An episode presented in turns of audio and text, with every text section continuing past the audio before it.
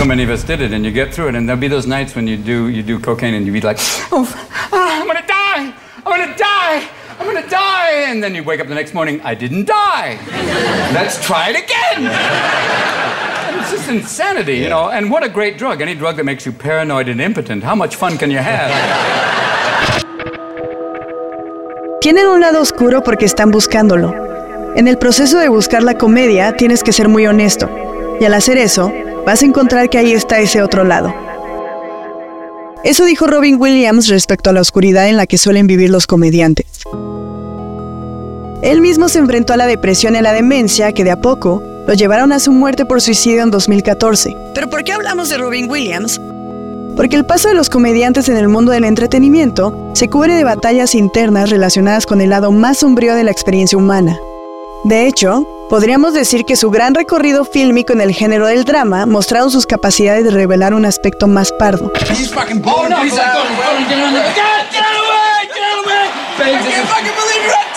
fucking game! Yeah. Did you rush the field? Uh, no, I didn't rush the fucking field. I wasn't there. What? No, I was in a bar having a drink with my future wife. You missed Pudge Fist's home run? Oh, yeah. To have a fucking drink with some lady you never met? Yeah, but you should have seen her. She was a stunner. I don't care if. Oh, fucking... no, no. She lit up the room. I don't care if Helena Troy walks oh, into the Helena room. That's Troy. game six. No, oh, oh my God. And who are these fucking friends of yours? They let you get away with that? Ah, they had to. What, what, what did you say to them? Just slid my ticket across the table and I said, Sorry, guys, I gotta see about a girl. I gotta go see about a girl? Yeah. That's what you said? I had. And they let you get away with that? Oh, yeah, they saw in my eyes that I meant it. You're kidding me? No, I'm not kidding you, Will. That's why I'm not talking right now about some girl I saw at a bar 20 years ago and how I always regretted not going over and talking to her. I don't regret the 18 years I was married to Nancy. I don't regret the six years I had to give up counseling when she got sick. And I don't regret the last years when she got really sick. And I sure as hell don't regret missing the damn game. Otro ejemplo de grandes comediantes que navegaron en un espacio sombrío es Jerry Lewis, el actor y director que nos trajo clásicos como El Doctor Chiflado, The Ladies Man, The Bellboy y muchas otras más. Pero también una de las películas más foscas en la historia, tanto así que jamás ha visto la luz. En la década de los 70, Jerry Lewis dirigió y protagonizó la película The Day the Clown Cried, una cinta del holocausto que hasta ahora se mantiene oculta. Soy Greta Padilla y esto es lo que necesitas saber sobre la película del holocausto de Jerry Lewis que nunca se estrenó y probablemente nunca se estrene. Snack. Girl shy, woman hating Jerry Lewis is a ladies' man? I love you, Sherry. What are you, crazy lady? Jerry finds a haven of happiness as a handyman in a Hollywood hotel for girls only. Entre las películas perdidas más populares, quizá la más destacada y misteriosa es The Day the Clown Cried, una película de 1972 ambientada en el holocausto de la Segunda Guerra Mundial. Jerry Lewis, quien dirigió la película, interpreta un payaso alemán llamado Helmut Durk. Durante una borrachera, frente a unos oficiales nazis, se burla de Hitler y del régimen, por lo que es enviado a un campo de concentración como castigo. Cuando llega al lugar y ve la miseria en la que viven las víctimas, sobre todo los niños, decide disfrazarse de payaso para darles algunos momentos de felicidad antes de ser enviados a las cámaras de gas. Ich kann nicht. Sie haben es verboten. Später, vielleicht ein andermal. Das sind böse Menschen.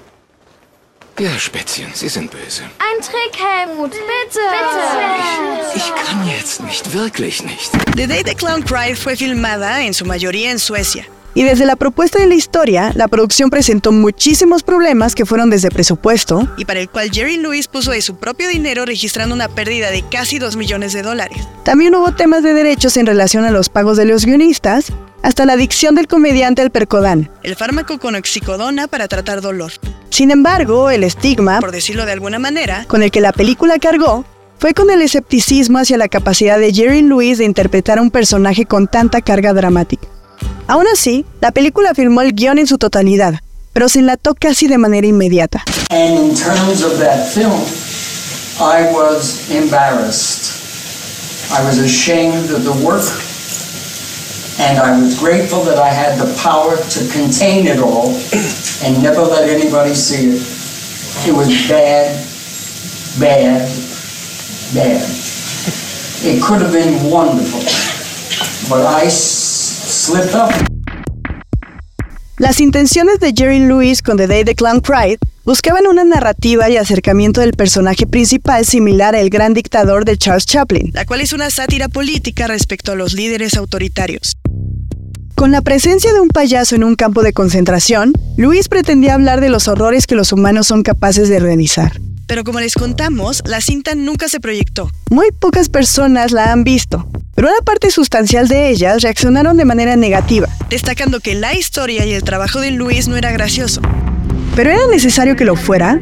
¿No el elemento de comedia representado en un payaso formaba parte de la crítica que Luis quería hacer respecto a las atrocidades cometidas durante el holocausto? Es decir, la necesidad de que un hombre vestido como payaso les otorgara un último momento de felicidad a niños que además de haber vivido muchos horrores, iban camino a su muerte. Ladies and gentlemen, welcome to Schmidt's greatest circus, with the most fantastic acts ever gathered together in one ring and starring Gustav, premier clown. And now, ladies and gentlemen, on with the show. Como les contamos, The Day the Clown Cried nunca se ha proyectado de manera oficial. Y Jerry Lewis se unió al grupo de personas que negaron la salida del filme. Por ejemplo, en 2013 dijo que estaba avergonzado de la película por ser mediocre y sentenció que nadie jamás la vería. Tres años después, en 2016, se filtró en internet un corto de poco más de 30 minutos que nos dio un vistazo de lo que sería The Day the Clown Cried, sobre todo con la revelación del final. Aquí, el protagonista acompaña a un grupo de niños hacia la cámara de gas. Al llegar a la puerta, una niña le sonríe al payaso, y este toma su mano para meterse con ella.